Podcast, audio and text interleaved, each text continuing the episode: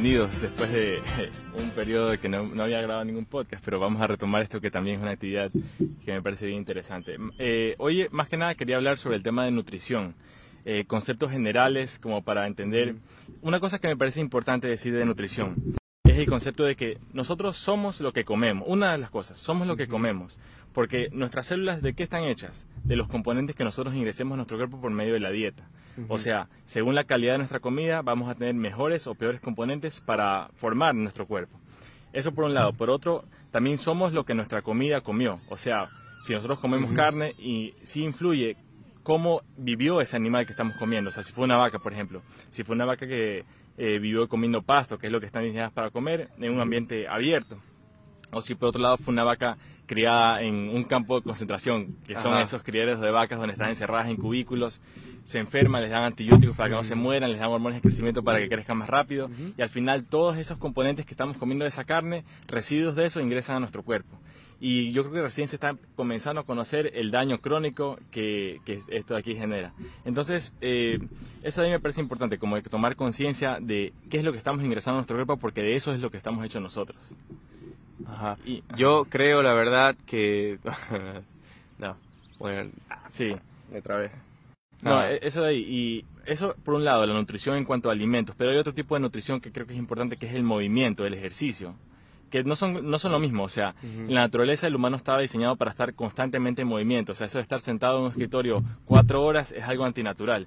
Porque ya tenemos el sistema eh, cardíaco, que el corazón bombea sangre eh, para que lleve tejido, para que lleve oxígeno a todos los tejidos. Pero también tenemos el sistema linfático, que lleva todos los desechos del cuerpo al hígado para que sean metabolizados. Pero ese sistema linfático no tiene un corazón que bombee la linfa, sino que la linfa se moviliza según el movimiento que nosotros tengamos.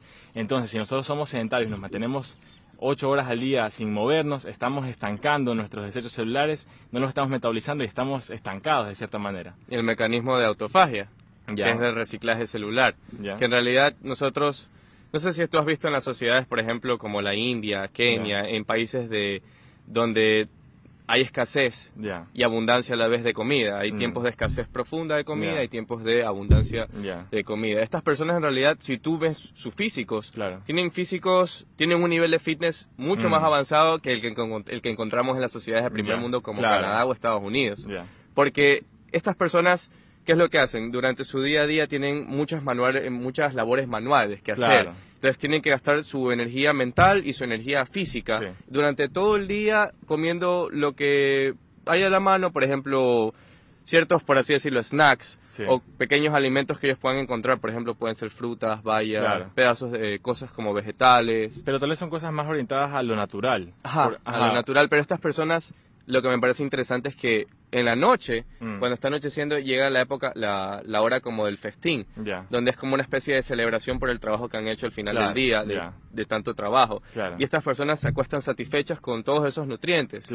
Y al siguiente día se despiertan incluso en una mejor calidad. Sus cuerpos son por lo general muy definidos y tienen masa muscular, no tienden a ser de sobrepeso o de obesidad. Pero pues justamente por eso, o sea, yo creo que más que nada lleva un estilo de vida más natural.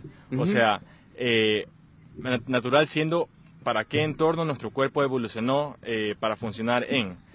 Em, comiendo comidas naturales, básicamente frutas, vegetales, grasas saludables. Eh, y nuestras, nuestras sociedades occidentales que por un lado puede que sean más tengan ciertos avances que otras no tienen, pero también tienen su aspecto negativo. O sea, las enfermedades neurodegenerativas, muchas enfermedades psiquiátricas, casi no se escuchan en las tribus de cazadores y recolectores. Porque viven un estilo de vida, o sea, natural, comiendo comida natural, moviéndose todo el día, en concordancia con los ritmos circadianos del planeta. O sea, en concordancia con los durmiendo cuando no hay sol, levantándose cuando sale el sol. O sea, todo eso nosotros creemos que Recibiendo la, luz, la luz del sol para sintetizar vitamina D durante el día y poder bajar los niveles de melatonina, que es la hormona reguladora del sueño y del ritmo circadiano del sueño. Claro. No sé si tú has escuchado el concepto en inglés de jet lag, que es cuando tienes, o sea, los tripulantes de cabina y las personas que trabajan en todo lo que son en compañías de aviación. Aeronaves, estas personas tienen eh, desbalances del ritmo circadiano del sueño y siempre tienen dolores de cabeza, migrañas, tienen problemas. Justamente es por eso, es porque no tienen regulado su ciclo circadiano de melatonina en lo que es la glándula pineal para poder dormir en la ausencia de la oscuridad. Claro.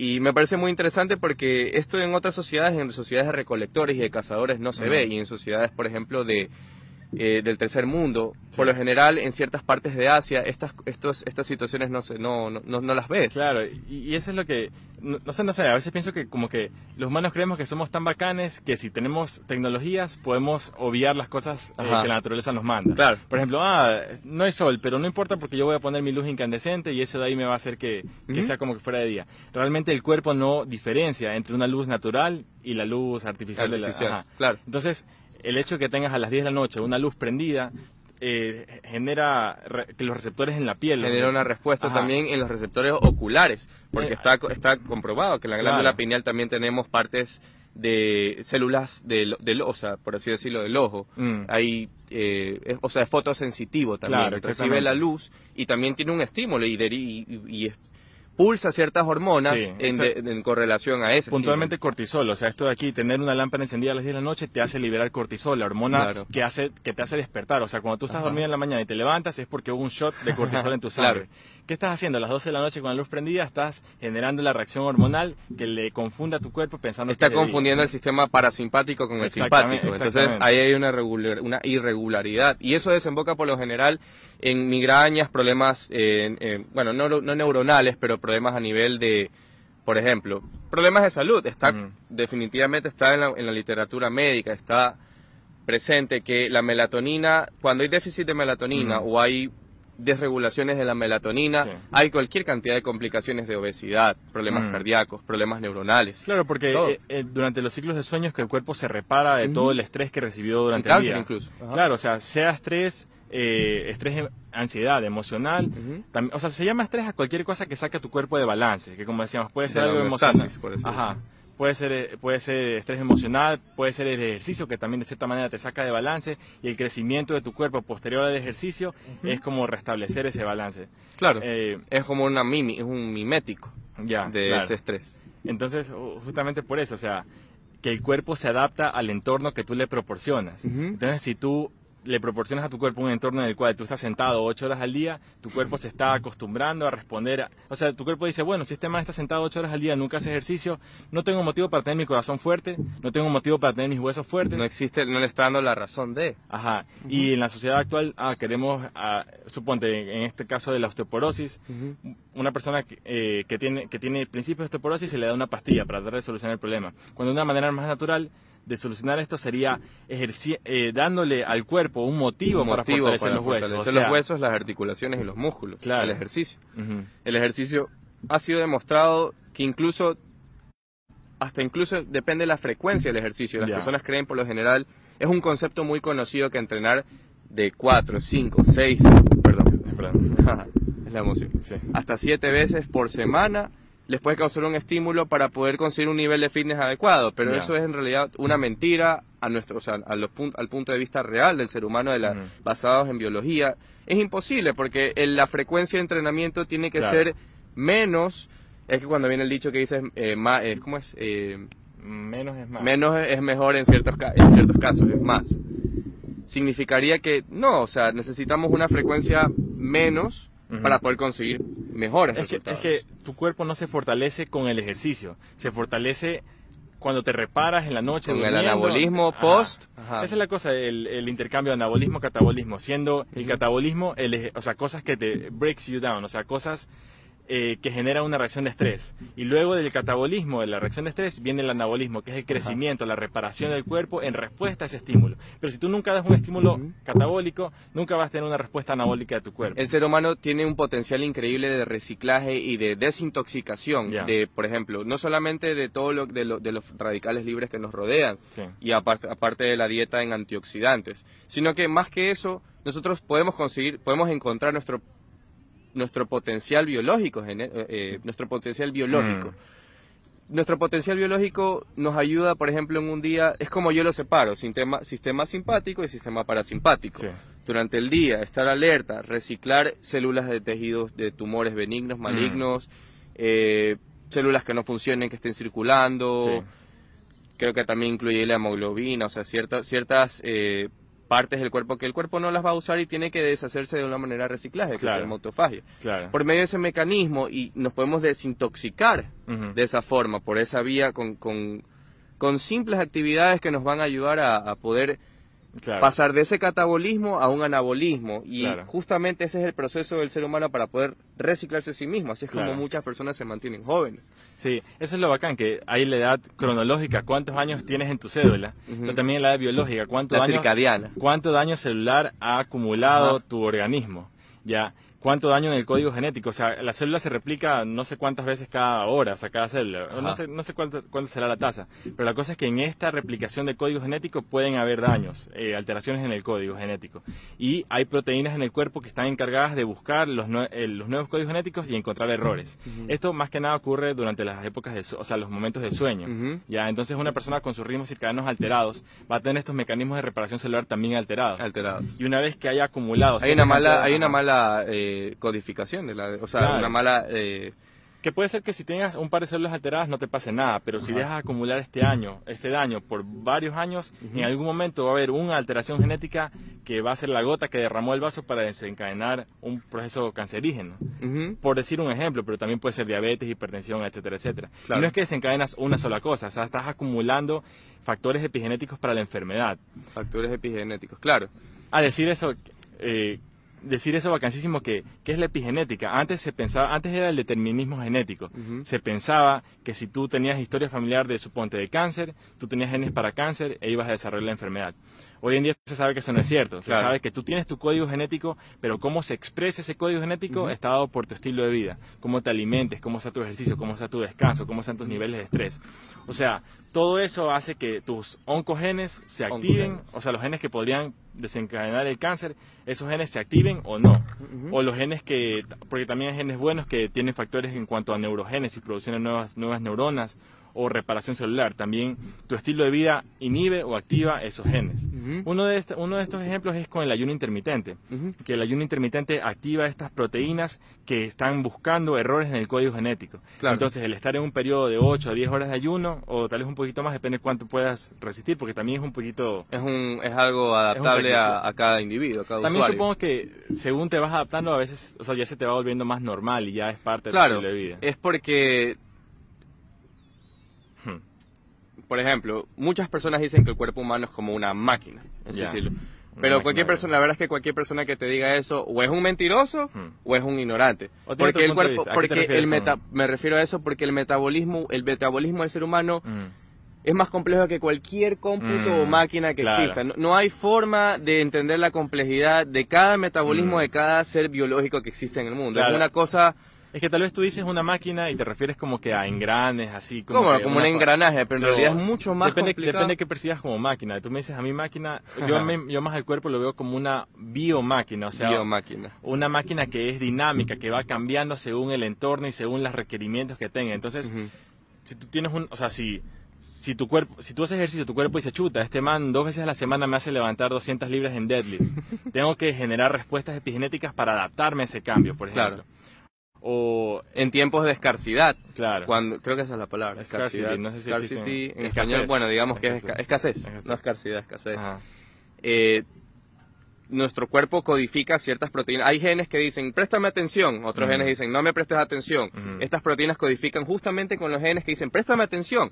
Y esos son los genes de supervivencia, son los genes por los cuales, por ejemplo, el ayuno intermitente se va volviendo más común para las personas, porque es algo realmente natural, biológico, es real en nosotros, es algo que funciona realmente en, o sea, en circunstancias reales. Claro, por eso yo voy a la psicología evolutiva, o sea, eh, los Homo sapiens tienen 200.000 años, de los cuales solamente en los últimos 100 años hemos tenido la sociedad desarrollada, entre comillas, como tenemos ahora.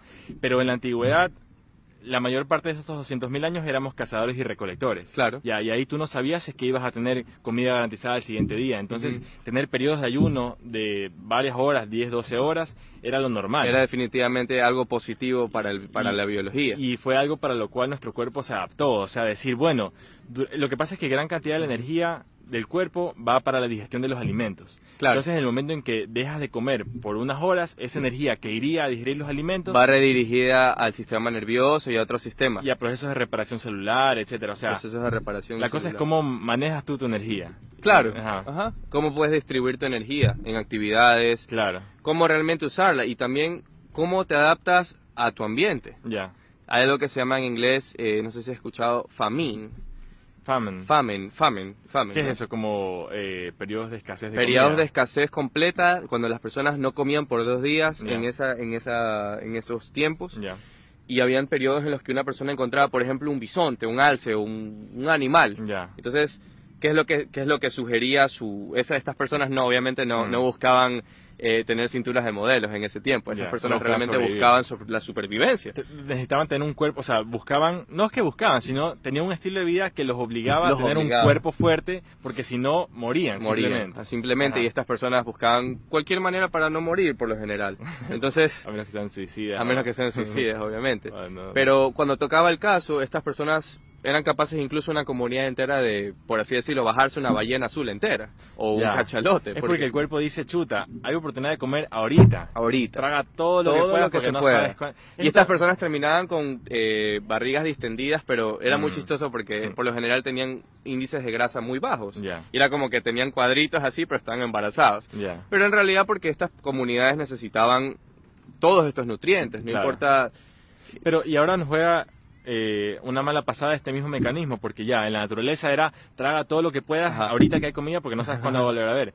Pero hoy en día tú vas al supermercado y hay la comida permanentemente. Tenemos todo demasiado a la disposición, entonces no hay, ese, eso es lo que yo me refiero, no hay competencia, no, hay eh, estímulo. exactamente. No hay estímulo, yo creo que, y eso es algo que también se remonta, o sea, no solamente al hombre en sí como, o sea, a, los hombres, sino que a toda la sociedad, mujeres, hombres, todos, todos estamos en esto lo que remonta es que nosotros tenemos que ponernos esos estímulos, nosotros tenemos que ponernos esas, esas metas que sean reales, o sea, que sean cosas tangibles. claro, y yo diría, ¿para qué? Yo pienso que es porque al tener, un, al tener una buena salud, un buen estilo de vida, vas a tener mayor felicidad. Sí. Ya, o sea, tu cuerpo va a estar contento con la manera como te estás desarrollando tu entorno.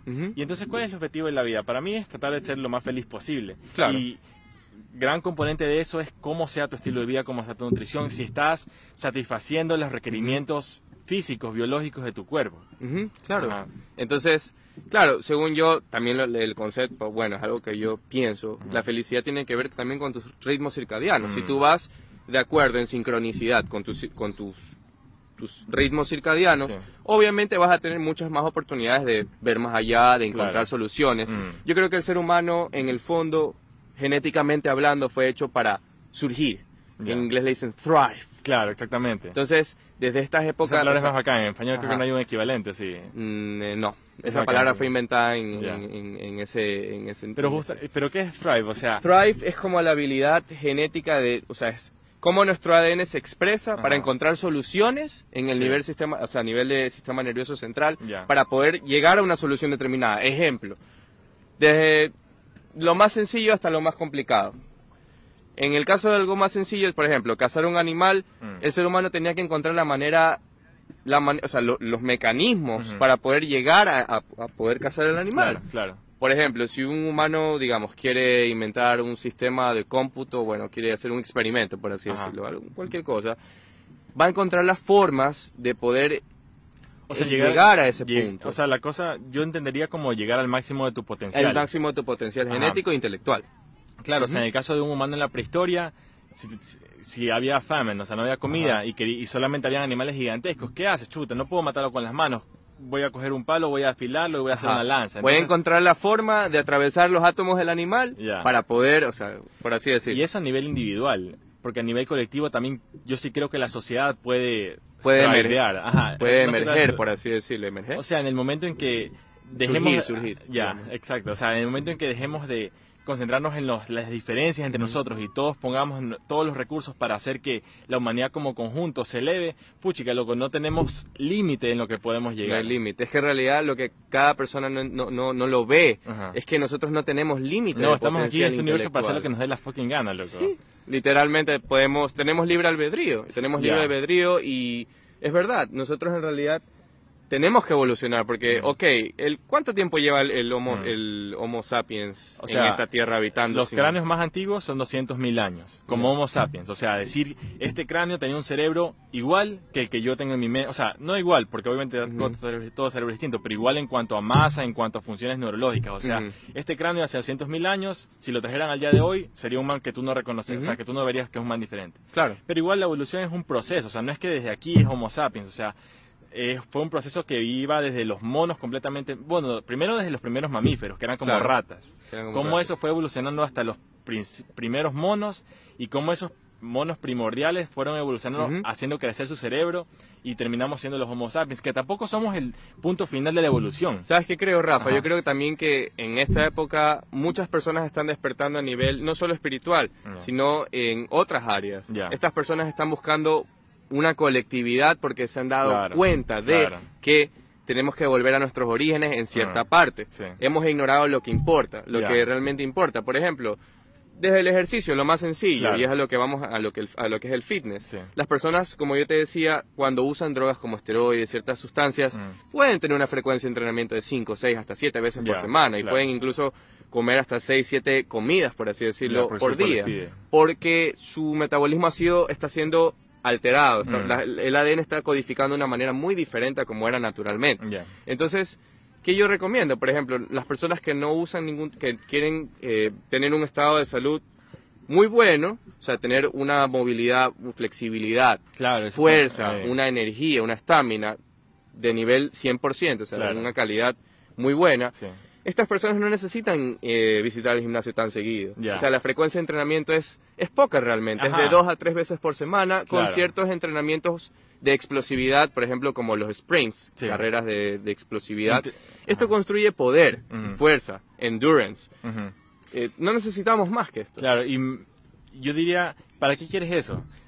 ¿Por qué quieres fortalecer tu cuerpo? Porque tu cuerpo es el vehículo con el cual tú te movilizas en este universo. En este universo. Todo lo que vas a hacer en tu vida lo haces con tu cuerpo. Según qué calidad de cuerpo tengas, vas a tener mayor alcance para las metas que tengas. Entonces, eh, es cuánto alcance vas a poder tener. Eh, eso de ahí. Por eso yo creo que es importante el ejercicio. Me gusta lo es importante el fitness, eh, cada persona cómo, cómo encuentra su, su camino en el fitness, su camino en, en, lo que es, en lo que es cómo su cuerpo se va desarrollando en etapas, porque nuestro mm. cuerpo va cambiando. Claro, hay etapas. De acuerdo, claro, va cambiando de acuerdo a lo que van pasando los años eh, cronológicos. Claro. Pero uno puede ir dirigiendo de acuerdo a manipulación genética vía, sea nutrición, mm. ejercicio, incluso manipulación genética, que ya lo están haciendo en Alemania. Ya, sí. O sea, hay cualquier cantidad de caminos.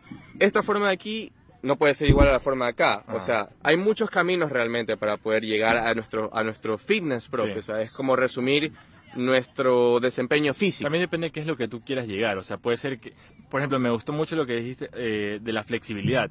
Para mí, un cambio grande que tuve fue cuando empecé a estirarme todos los días, loco. Porque realmente, yo al menos, y la gente que le he recomendado, que tienes, sientes más fluidez en tu cuerpo. Y más, o sea, tu cuerpo es tu mente, loco, porque tu cerebro está aquí, pero las terminales claro, es llegan a cada, a cada tu cuerpo es tu mente. cuadrado. Claro. Entonces, si tú tienes mayor movilidad en cuanto a tu cuerpo, tienes más libertad y vas a poder ejercer esos pensamientos que tienes de mejor manera. Ajá, los vas a interpretar, los vas a materializar de una manera que sea mejor, o sea, más entendible, por así decirlo, y que tenga mejor relevancia. Claro. Y no sé, o sea, los días que por algún motivo no me puedo estirar, yo al menos yo me siento contraído, como que no tengo la facilidad para movilizarme. Como, cuando no vas al baño. ya, claro. Algo así porque realmente cuando uno, cuando uno no, hace, no se hace una detoxificación, porque claro, mira, porque hay obesidad. Mm. Son tres sencillos factores que la gente simplemente no los ve porque está eh, enfocada en lo que son las revistas de culturismo, en revistas de en todas estas cosas de, origen más comercial. De lo que es la parte más superficial que sí, es verdad, tiene su parte, porque es interesante porque yo veo, por ejemplo, culturistas enormes con muchísima masa muscular que usan esteroides y otras sustancias y digo, ok, es el ser humano mm. experimentando, mm. viendo formas de cómo mutar, cómo transformar. ¿Qué, cómo, ¿A dónde va el ADN? ¿Qué podemos hacer con el ADN? Son formas interesantes, tiene su parte. Y tal vez verlo desde un punto de vista externo, bacán, pero desde, desde el man, o sea, el man mismo se está haciendo un daño que tal vez tú, o sea, como experimento bacán que esté haciendo eso para ver de qué es capaz de hacer el cuerpo humano. Hasta dónde puede llegar. Ajá, pero no necesariamente quieres hacerlo con tu propio cuerpo. Claro, exactamente. Cada uno escoge su camino. O sea, es bacán, es bacán, por ejemplo, ver los, las competencias olímpicas de deadlift, ya. Un man que alza 1200 libras. Porque es, es testear la fuerza humana. Bacanísimo que es capaz de hacer esta máquina biológica si es que tú generas el estímulo para que esta pues, se fortalezca al punto de poder hacerlo. Claro. Entonces, y eso en el caso de, de un man que hace powerlift, ¿ya? Pero también, puchica, hasta dónde podemos llegar los humanos en, el sentido de la tecnología, por ejemplo, que somos capaces de llegar fuera del planeta. Claro. O sea, definitivamente eso es parte del thriving. Thriving, en, un, en, un, sentido podría ser el man que alza mil libras. Claro. En otro sentido podría ser el científico que descubre tal huevada. En otro sentido puede ser una colonización de Marte u otro planeta o un sistema o un sistema planetario. Eso de ahí Porque eso es definitivamente en lo que hablamos de thrive. Sí si hablamos de thrive biológico y de thrive de supervivencia, porque la especie humana no puede quedarse en este planeta todo el tiempo del universo. corriendo un, o sea, estaremos corriéndonos un riesgo. E, esa es una cosa que nosotros estamos acostumbrados a que todos los días todo esté normal, ¿verdad? Pero no sabemos realmente en qué momento puede haber una catástrofe natural, sea tsunami, sea un terremoto de magnitud 10. O no sabemos si simplemente un científico en alguna parte del mundo, Europa o no sé, está en su laboratorio y simplemente hizo un error y ¡pac! Ya, en los experimentos de fusión nuclear y de fusión nuclear y quién sabe qué más. Esas son cosas que pueden pasar. Pero lo que, lo que se sabe que pasa cada cierto tiempo en este planeta es que cada ciertos miles de años cae un asteroide de varios kilómetros de diámetro. Y se como el que cayó en Rusia. Como el que cayó en Rusia en 1900, que era pequeñito, ¿ya? Hace pocos días, perdón por interrumpirte, salió justamente que murió la ya está documentada la primera muerte por un, por un asteroide. Ya eh, que era de un tamaño relativamente muy pesado, llegó prácticamente la ceniza a la persona, una persona en India. Murió, tiene nombre y todo, está registrado ahorita. Es la primera es que, eso pasa cada cierto tiempo y hay y una cantidad estúpidamente grande de asteroides que todavía no han sido identificados. O sea, si te das cuenta, a veces dicen, ah, el siguiente mes va a pasar un asteroide así a tantos kilómetros de la Tierra. Se descubrió hace dos meses. O sea que Tuvimos en total tres meses desde que no sabíamos nada hasta que supimos que esa vaina iba a pasar cerca de nuestro planeta. Claro. Ya. Imagínate que en algún momento X digan, chuta, ¿sabes qué? Viene una vaina de 20 kilómetros de diámetro, hecha de hierro, y nos va a caer, puta, en América. Ya. Nuestra supervivencia como especie no está garantizada. o sea, estamos en una, en una época altamente tecnológica en el cual el común denominador de la persona, incluido yo tampoco, yo no sé cómo funcionan las computadoras, ni estos micrófonos, ni el internet, ni el wifi, ni nada. Pero no es necesario entenderlo para usarlo. Claro, está. A menos que pase algo, una catástrofe en la cual la gente que sabe cómo se utiliza eso, deje O sea, claro. si es que hay una catástrofe, el, el, el, focus va a ir más a la supervivencia de la especie. Ajá. Ya.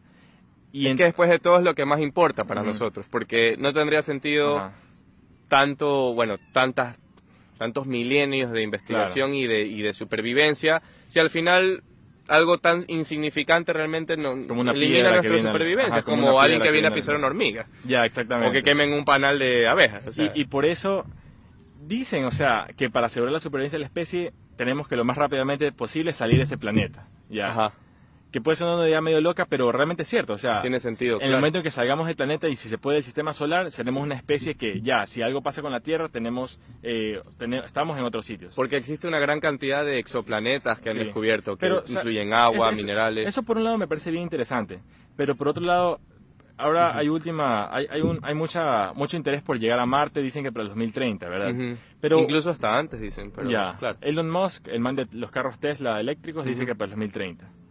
Pero yo, no sé, lo que he estado pensando últimamente es que, así como hay muchas cosas que no comprendemos, yo no sé energéticamente, magnéticamente, cuánto nosotros necesitamos estar en este planeta. O sea, dicen que ya, que podemos hacer una misión eh, eh, humana a Marte, ya de dos años de duración, lo que sea. Pero yo no sé si hay cosas que todavía no sabemos, no comprendemos, que nos atan a este planeta. No sé si a nivel eh, electromagnético, quién sabe qué cosa, en ritmos circadianos, lo que sea, porque si te vas al espacio ya no existen días. O sea, ya es solamente un momento presente infinito. Ya, eso, o sea, yo no sé si el humano. Por un lado me gustaría eh, que seamos una especie interplanetaria. Pero por otro lado, no sé si estamos diseñados o, o si claro, si estamos programados para este tipo de Porque así como lo que estamos hablando hace un rato, ya. Eh, probablemente no, probablemente simplemente estamos queriendo huir del daño que, hemos, que nos hemos causado y que estamos mm. causando en la madre tierra. Ya. Pero Sí, o sea, justamente este grupo de personas que te estoy, que te digo que están comenzando, por así decirlo, a despertarse alrededor del mundo, que cada vez son más, cada vez están buscando sus caminos, se están interconectando, se dan cuenta que justamente es según yo tengo mi teoría de que son personas que han sido enviadas específicamente para poder revertir el daño humano que ha habido por, sea, la élite del 5 o 1% que hay. Mm. Eh, hay cualquier cantidad de daño que ha sido causado y justamente queremos revertirlo de alguna forma. yo creo que es una respuesta cósmica para poder reducir esa inflamación de daño que hay, para que mm. podamos seguir existiendo aquí, porque al paso que vamos, si seguimos así, Estamos como lógicamente hablando, la Tierra, o sea... Bueno, o sea, la Tierra ha existido por millones de años claro. y va a seguir aquí por millones de años y lo que estamos jugando es la supervivencia de nosotros como especie. Pero si nosotros dejamos de existir, la naturaleza va a seguir, los animales van a seguir, todo va a seguir, quién sabe si va a venir nuevas especies inteligentes. Lo que tenemos que hacer es despertarnos para tomar conciencia del daño que estamos haciendo en nuestro entorno, porque estamos, loco, escuché una vaina lamparísima que ya con la producción de plástico de la época actual, ya hemos dejado una capa artificial de sedimento eh, así como los geólogos cuando estudian las capas y dicen, ya, en esta época hubo un congelamiento global porque tal cosa. Una, un, un, congelamiento de plástico. Asimismo, en el futuro si es que hay alguna especie inteligente, lo que sea, que haga estudios geológicos, van a decir, en este periodo de tiempo pasó algo rarísimo. De la nada, quién sabe qué, o los humanos, yo qué sé, empezaron a desarrollar este material asqueroso que empezó a llenar los mares, las tierras, los estómagos de los animales que comen las cosas. Claro. O sea, ya dejamos una evidencia de nuestra irresponsabilidad indefinida. dejar una, dejar una evidencia de irresponsabilidad. Claro. Pero la otra pregunta es también recordar que solamente somos monos, que, monos, que hemos sido capaces de desarrollar tecnología. Entonces, no sé si es normal que no sepamos todavía utilizar eh, responsablemente. O sea, yo creo también que el ser humano va a salir, va a ver más allá y va a encontrarse a sí mismo. En, yo creo que, como te decía, cada uno tiene que trabajar por su parte, pero también tenemos que trabajar en colectividad. Porque si no, a la final llevamos mucho tiempo aquí haciendo lo mm, mismo. Entonces, mm. tenemos que realmente llevar a un, a un, proceso de, de evolución de conciencia colectiva. Tenemos que despertar eso. Y la cosa es que cada uno. haga su thriving en su campo particular. o sea, en lo que tú seas bueno, en eso haz porque ese es tu talento y tu regalo para la humanidad. Y como habemos altísima cantidad de personas, es un equipo multidisciplinario que se complementa mutuamente.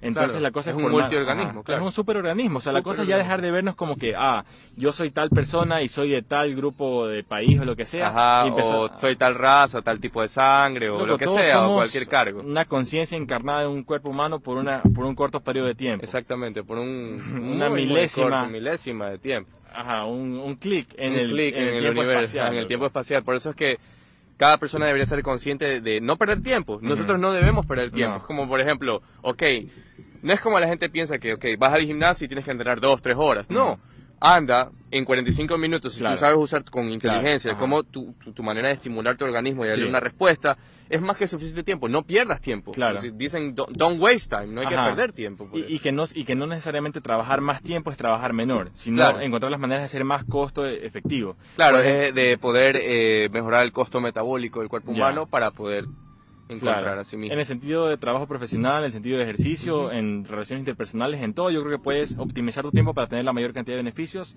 con el tiempo más corto posible. Por ejemplo, esto de eh, los entrenamientos de intervalos de alta intensidad. Es un entrenamiento en el que Puede ser en bicicleta estática, puede ser corriendo, puede ser haciendo burpees. La cosa es, por un periodo corto de tiempo, eh, tratar de hacer el máximo esfuerzo posible, porque tienes una reacción hormonal de liberación de hormona de crecimiento y testosterona. Ajá. Estas hormonas justamente es, es algo muy interesante, porque es el proceso interno biológico, o sea, es como nuestro, nuestro organismo como sistema pulsa estas hormonas justamente con la intención de hacer el thrive, de poder encontrar alimento, encontrar techo, encontrar supervivencia. Es justamente por eso, es nuestro mecanismo, vinimos con ese mecanismo integrado de supervivencia. El, el, el, objetivo es eh, activarlo. Es tenerlo presente, usarlo a nuestra disposición, usarlo correctamente y, justamente para eso. Claro. Es eso, es el thrive. Y eso es lo que tenemos que buscar. Oye, no sé si nos estamos quemando mucho aquí con el sol. Yo estoy bien. Yo me siento bien, la ah, verdad. Pues me gusta recibir. Dale, bien. Me parece natural, realmente. Ya, pues si en algún momento ya nos ponemos. Eh, nos quemamos mucho, nos vamos por otro lado. Dale. Eh, oye, pero decir, ¿qué es el entrenamiento de intervalos de alta intensidad? El entrenamiento. Hay hay, varias hay varios métodos, pero yo creo que lo más importante y lo más sencillo es, ok, ¿qué opciones, qué herramientas se les da a la persona para que haga ejercicio aeróbico, entre comillas? Se les da a caminar por la mañana, mm. pueden trotar, O pueden hacer, eh, o sea, en, nuestro caso que estamos a continuación hacer, eh, el, entrenamientos de intervalo de alta intensidad que pueden ser nadando, corriendo, pueden ser eh, también escalando, incluso. Claro, la cosa es en un periodo corto de tiempo, es un periodo, es una fracción eh, de tiempo muy corta, entre 10, 15, incluso hasta 20 segundos, porque esto, me, esto me, mejora el mecanismo de supervivencia de fire flight. Claro, o sea, en estos 15 segundos hacer el máximo esfuerzo posible al punto de que tu cuerpo ya esté no dando más. Ajá. Ya. Esto beneficia a nuestro cuerpo porque libera estas hormonas que son importantísimas, el cortisol en el momento porque nos está ayudando a, o sea, a encontrar un mecanismo de supervivencia, no es, es un estresor, nos está estresando para poder sobrevivir, la hormona del crecimiento.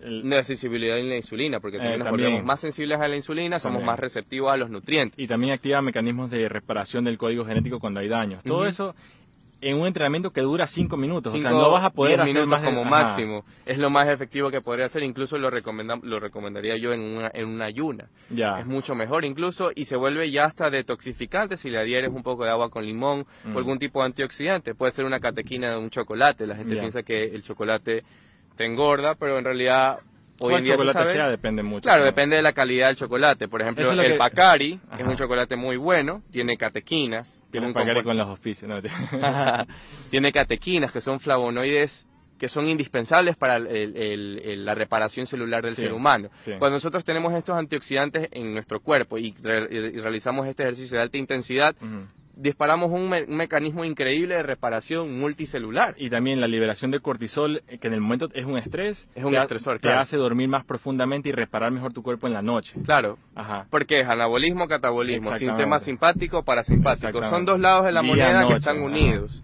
Sí. Ajá. Eso, eso por un lado, el ejercicio de intervalo de alta intensidad, que puedes hacerlo corriendo, como decíamos, natación, puedes hacerlo haciendo burpees. Claro. Puedes hacerlo moviéndote como loco por 15 Puedes hacerlo incluso en prácticas de boxeo o algún tipo de arte marcial, que es por lo general lo que usan para, eh, para condicionar a los mejores, a los mejores, no los mejores, pero para condicionar a, la, en las academias de artes marciales por lo mm. general hacen, por ejemplo, dicen, no es que no es que el entrenador manda todo el tiempo a boxear, por ejemplo, a alguien en un saco y lo mm. tiene ahí media hora, sino mm. que le dice, ¿sabes qué? Quiero que hagas un intervalo de 15, 30, 45 segundos en el que saques la mayor de tu, de tu explosividad y de tu sincronización de golpes o sea, de, de, strikes, por así decirlo, para que des el mejor rendimiento en ese corto lapso de tiempo, porque eso puede ser un round, se adapta a la realidad. Claro, y eso sin contar la liberación de endorfinas posterior al entrenamiento. Endorfinas, morfina endógena, morfina, secretada por el propio cuerpo que se acopla a los receptores y te da una sensación de relajación y de placer. Y de placer natural. ¿Y por qué tienes placer después de hacer ejercicio? Porque de cierta manera creo que la naturaleza te está dando ese estímulo para que tú te ejercites, para que lleves a cabo las cosas que está diciendo. Claro, porque si no, no estuviera, no estuviera ahí. Entonces sería como que no tendría punto de ir a hacer ejercicio porque no recibiríamos ningún tipo de beneficio. Eh, sería como que yo voy, troto, regreso y me siento más cansado. El, el, punto de todo esto es hacernos más fuertes. Cuando vamos al gimnasio, por ejemplo, una persona me dice, ok, pero ¿por qué tengo los hombros tan pequeños? Porque, digamos, un, sujeto que es delgado, que tiene un metabolismo un poco rápido, me dice, pero mis hombros son... Y le digo, yo me le acerco y le digo, pero ok, adaptémonos a la realidad si tú quieres hombros más grandes, hay un ejercicio que es muy específico que se llama press militar o press de hombros, que es el press más básico de, la fisionomía humana para poder levantar un objeto por encima de él, que determina qué tan grande va a ser tu hombro. Si tú te haces más fuerte en ese movimiento, obviamente le estás dando el estímulo, la razón de ser a ese músculo, que en este caso es el hombro, para que se hipertrofie a nivel miofibrial. Claro, oye, y hablando de eso ya de pesas, eh, de lo que yo tengo entendido, el levantar... Eh, casi a tu máximo esfuerzo, pero pocas repeticiones, también te hace liberar eh, hormonas anabólicas, como la testosterona y la hormona de crecimiento. Entonces, ¿qué estás haciendo? O sea, sets, yo qué sé, de dos o tres repeticiones, haces unos siete sets. En realidad, el de... ¿Cómo, cómo? No, o sea, ¿a ti qué te parece? Por lo general, lo que yo suelo hacer es eh, sets de tres repeticiones, eh, casi al máximo esfuerzo, casi con o sea, lo máximo que podría alzar, y hago unas siete, siete sets de esos de ahí. Y el entrenamiento no dura más de una hora. Entonces, es en esa hora cómo puedo sacar el mayor beneficio hormonal y de reparación, celular, posible. Lo que yo recomendaría en este caso es, sí, para crear eh, verdadera hipertrofia muscular y tejido realmente que podamos conservar a través... El, objetivo del fitness, desde mi punto de vista, es conservar cada fibra que hemos, eh, que hemos construido difícilmente a través de los años, los meses, las semanas, mantenerla y así, mismo progresivamente seguir estimulándola para poder obtener un resultado mejor o diferente porque puede ser que la composición de nuestra masa muscular pueda cambiar con los años, o podemos hipertrofiarla. O depende de qué es lo que estés buscando. Si eres un atleta, de pronto estás buscando un tipo de ejercicio específico que te va a permitir sacar mayor eh, ventaja en tu competencia. Claro. Tal vez si es que no te interesa competir, pero simplemente quieres mantenerte... Eh, o verte bien, o, bueno, claro. O tener la reparación celular, los efectos hormonales en general también es qué, qué, es lo que tú quieres obtener. Pero como regla básica, eh, yo sí creo que deberíamos ceñirnos lo más posible a la naturaleza, mantenernos en constante movimiento, comer lo más saludable posible. Particularmente eh, esa noción equivocada de que las grasas son malas.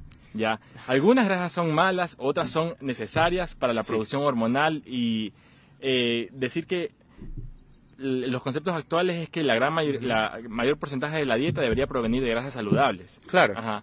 Eh, es que es un mito, en realidad la grasa es un precursor, por ejemplo, en el hombre es un precursor para la testosterona. Es, y en la mujer también, pues. Está claro, y en la mujer para el estrógeno. O sea, la grasa en sí no es mala. Nosotros le hemos dado un concepto malo dentro de una dieta que ya de por sí es hipercalórica. Obviamente la grasa va a ser mala si estamos consumiendo una dieta que por lo general ya tiene 3.000 calorías o más de, consumo. O sea, es lógico, pero para una persona que es realmente un, o sea, que es un atleta no un atleta de élite, sino un atleta normal, un atleta natural. Un, humano que le gusta verse bien y, y, desempeñarse bien físicamente en su entorno. Puede y, poder ser capaz, de, por ejemplo, si a mí me da la gana de saltar, saltar o de subir, subir una barra, o sea, ser capaz de movilizar mi propio cuerpo, elevar mi propio peso. Sin trabas. Ya, exactamente.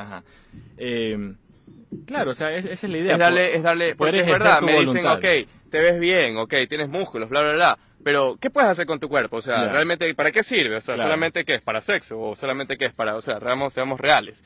No, no solamente es para eso, sino que también puedo desempeñarme. Si quiero correr, o quiero hacer una triatlón, o quiero, por ejemplo, hacer 20 barras. O sea, yo creo que es poder manifestar lo que manifestar tú estás pensando, o expresarlo, poder hacerlo simplemente físicamente, fisiológicamente o sea, ser, capaz de ejercer tu, voluntad sobre tu cuerpo. Claro es eso y eso es algo que si no lo si no lo buscas lo vas deteriorando. Y es algo progresivo es algo que no podemos ignorar como humanos. Y no es que de un momento al otro ya no vas a poder eh, hacer una barra por ejemplo. Eh, o, sea, no es que de un momento al otro vas a ser inválido, pero si tú estás ya varios, mucho tiempo sin ejercitar tu cuerpo, sí va a ser eh, eh, contraproducente. Contraproducente, sí. Ajá. Es, ah, y también sobre lo, de las grasas.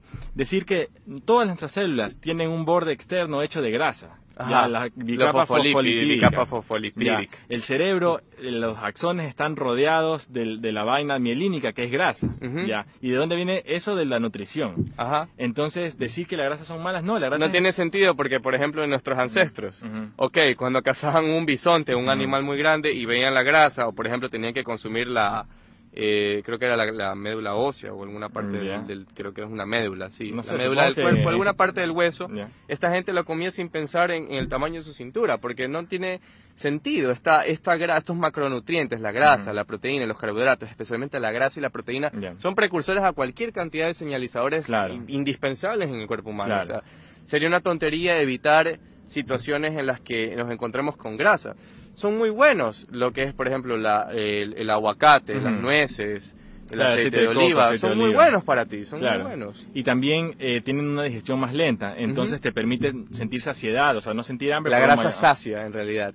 Y contrario a lo que la, aunque a lo que se dice, la grasa de hecho ayuda a quemar más grasa. Ya, eso sí lo he escuchado, pero es, un, es una situación interesante, es paradójica, sí. pero ahí existen ciertos mecanismos en el metabolismo humano que hacen que se dispare, de, por así decirlo, una respuesta no solo hormonal, sino también termogénica. Ya. Por ejemplo, hay, se ha encontrado en ciertos alimentos que hay de verdad una, una, actividad lipolítica, desde el café hasta el chocolate, hasta, quién sabe, hay muchos alimentos que nos ayudan a poder generar esa termogénesis natural en el cuerpo. O sea, te pone un modo quemador de grasa, ciertos alimentos o ciertas actividades. Por ejemplo, sé que el entrenamiento intervalo de alta intensidad también te pone un modo quemador de grasa, creo que por 24 horas un poco más. Entonces, eh, eso, o sea, cómo generar la respuesta que tú quieres en tu cuerpo. ¿Cómo lo haces instruyéndote con conocimiento. Y yo creo que una vez que tienes el conocimiento, no es que tú fuerzas un cambio en tu estilo de vida, sino que ya tú tomas decisiones más conscientes, más racionales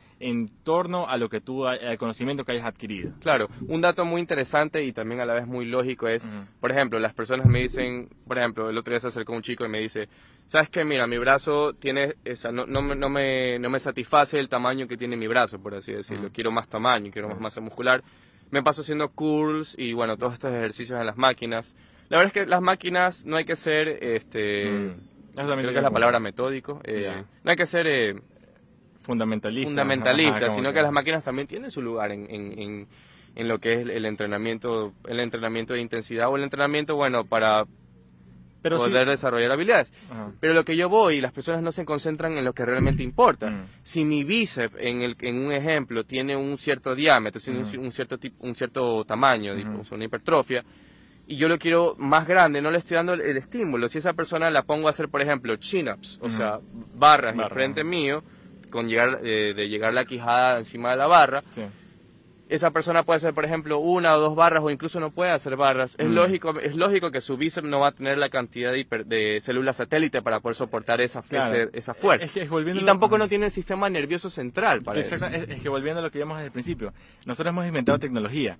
Las máquinas del gimnasio te hacen aíslan músculos eh, para que, digamos, en este caso el bíceps, el bíceps trabaja de manera sola, pero en la naturaleza no es que va, ningún músculo funciona de manera aislada. Claro, no es que voy a estar en el bosque peleando contra un oso y voy a estar haciendo así. Pues. Exactamente. Entonces la cosa es que los ejercicios compuestos, básicamente peso muerto, deadlift, squats, bench press, preses militares, ajá, o sea, los, fondos, los ejercicios que utilizan varios grupos musculares generan una reacción holística de fortalecimiento de todo tu cuerpo, o sea, no todo tu cuerpo, pero al menos de grupos musculares en particular. En particular que son extensos. y que se mueven de manera conjunta. Claro. Entonces así tú al entrenar eh, a manera de ejercicios compuestos estás generando mayor fuerza, mayor potencia en tu cuerpo. Tal vez hay, o sea, hay, cuerpos que son distintos. Tal vez alguna persona tenga hombros por naturaleza, hombros más pequeños. Ahí de pronto podrías utilizar las máquinas para hipertrofiar esos Ahora, áreas específicas, claro. Pero en cuanto a ganar movilidad y ganar eh, capacidad para movilizar tu cuerpo, yo creo que los ejercicios compuestos son de los más importantes. Son de los más importantes porque, por ejemplo, es verdad, un brazo no va a ser grande a menos de que la persona pueda hacer, por ejemplo, 25 fondos seguidos y 25 barras seguidas. Ya cuando una persona tiene para hacer 25 barras seguidas y 25 fondos seguidos, tiene que va a tener, o sea, tiene que tener de ley un brazo ya de un diámetro considerable o notable. Claro. Ya, entonces trabajando en esta, en estas, en estos movimientos que son son básicos de la, de la fisionomía humana. Se puede adherir peso, se puede hacer, por ejemplo, técnicas de intervalo de descanso, o ciertas técnicas que pueden ayudarte a que haya mejor hipertrofia miofibrial, porque lo que nos importa a nosotros es la hipertrofia miofibrial, porque la sarcoplásmica al final si nosotros dejamos de tener la misma eh, alimentación, la misma cantidad de proteínas ingeridas, ciertos factores influyen en la hipertrofia eh, sarcoplásmica se va a disminuir muy rápidamente. ¿Cómo se nota? Los sarcoplasmas, los eso en el sarcómero, lo que pasa es que, bueno, nosotros retenemos nitrógeno y en base, bueno, a la retención de nitrógeno sintetizamos proteínas y adherimos nuevas capas de músculo en el cuerpo. Mm. Lo que sucede es que en la vida real nosotros no somos atletas que usan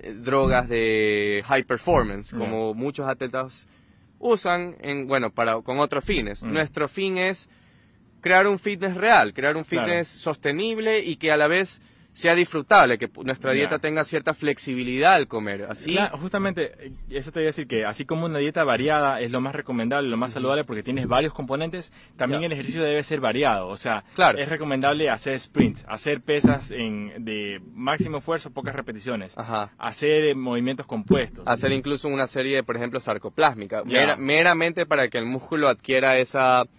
Eh, más que, por ejemplo, en el bíceps, más que este eh, lo leí en un libro, me pareció muy chistoso, más que se vean como monte, montes, eh, montes de cementerio hindú, mi bíceps, nuestros bíceps, se vea más como una montaña. Ya. Explico, darle esa, darle esa, esa curvatura. Claro, o sea, que justamente que cada ejercicio proporciona un estímulo ligeramente distinto. Y el cuerpo en la naturaleza está acostumbrado a tener todo, todo tipo de estímulo a manera de ejercicio. Entonces, así como la dieta recomendable es una dieta variada, un ejercicio recomendable o un, o un eh, proyecto de, o un un sistema de ejercicio, debería también ser variado para proporcionar todos los beneficios, no solamente, ah, me voy a dedicar solo a hacer pesas, solo a hacer cardio, solo a hacer hit, por ejemplo. Claro, porque en ese caso el, el cuerpo se adapta tan rápidamente, tan fascinante que se adapta a eso, incluso y, la, y los resultados o los cambios fisiológicos ya no se ven, porque no hay una, no hay un, el cuerpo se lo engaña de una manera vulgarmente diciéndolo, se lo engaña para, con estímulos para lograr ciertos ciertas metas, ya ¿no? Por ejemplo, me dicen, ok, ¿sabes qué? Dices, mi pecho es plano, no tiene mucho tamaño, eh, por ejemplo, yo hago en press de banca, yo qué sé, lancemos un número bajo, 120 libras por 10 repeticiones. Lo que yo le recomiendo, por ejemplo, a mis clientes, a las personas que, con las que yo entreno es, ¿sabes qué? Hazte más fuerte en el movimiento. En el press de banca, por ejemplo, puedes progresivamente algo que se llama microloading, que es adherir progresivamente de 2.5 a 5 libras por semana, dependiendo de la recuperación, porque todo esto se resume meramente a nuestro sistema nervioso central, a no estar fatigados. Claro yo recomiendo siempre no entrenar hasta que hasta que hasta fallar porque para mm. mí fallar en el sentido neuromuscular es incorrecto. Nosotros no deberíamos fallar. O sea en la naturaleza fallar quiere decir que te moriste. Claro que, que hiciste un estímulo demasiado fuerte para el cual no fuiste capaz. Y no sé hasta qué punto es contraproducente ya fatigarte demasiado. Fatigarte demasiado. Tú solamente tienes que construir tu cuerpo en una base en la que tú puedas tú te sientas seguro de ti mismo que vas a mm. realizar una actividad y la vas a poder cumplir con tranquilidad e incluso saliendo más fuerte de ella. claro, justamente. Lo que, lo que yo llamo anabolic drive, ya. que es cuando en el día nosotros tenemos situaciones difíciles que cursar. Puede mm. ser eh, un entrenamiento muy difícil, muy, muy, eh, muy, eh, ¿cuál es la palabra? Estresante. Muy, estresante, que nos exige mucha energía, o puede ser un problema del trabajo o algo que tenemos que resolver. Claro. Este drive anabólico que yo le llamo es nuestra capacidad inherente como humanos de mm. poder surgir, es lo que hablamos de thrive, de surgir y poder eh, desempeñar esta acción, sin sobreexigirnos y sobrefatigarnos. Claro. Y justamente que cada uno elija su campo en el que quiere hacer thrive, para como conjunto, como sociedad, todos evolucionar. Todos evolucionar. Y hacer lo que queramos. Bueno, eh, creo que por el día de hoy estamos muy bien, considerando que ya nos estamos asando un poquito con el sol. Oye, ¿sabes acá, loco? Estamos en medio del césped, uh una mesa de picnic y unos manes hablando en micrófono sobre temas. Sí, increíble. A mí me gusta. Bueno, eh, este fue el episodio del podcast por el día de hoy. Estuvo, muy bien. Entonces, nos vemos en una próxima ocasión. Vamos a hacer una toma panorámica del parque.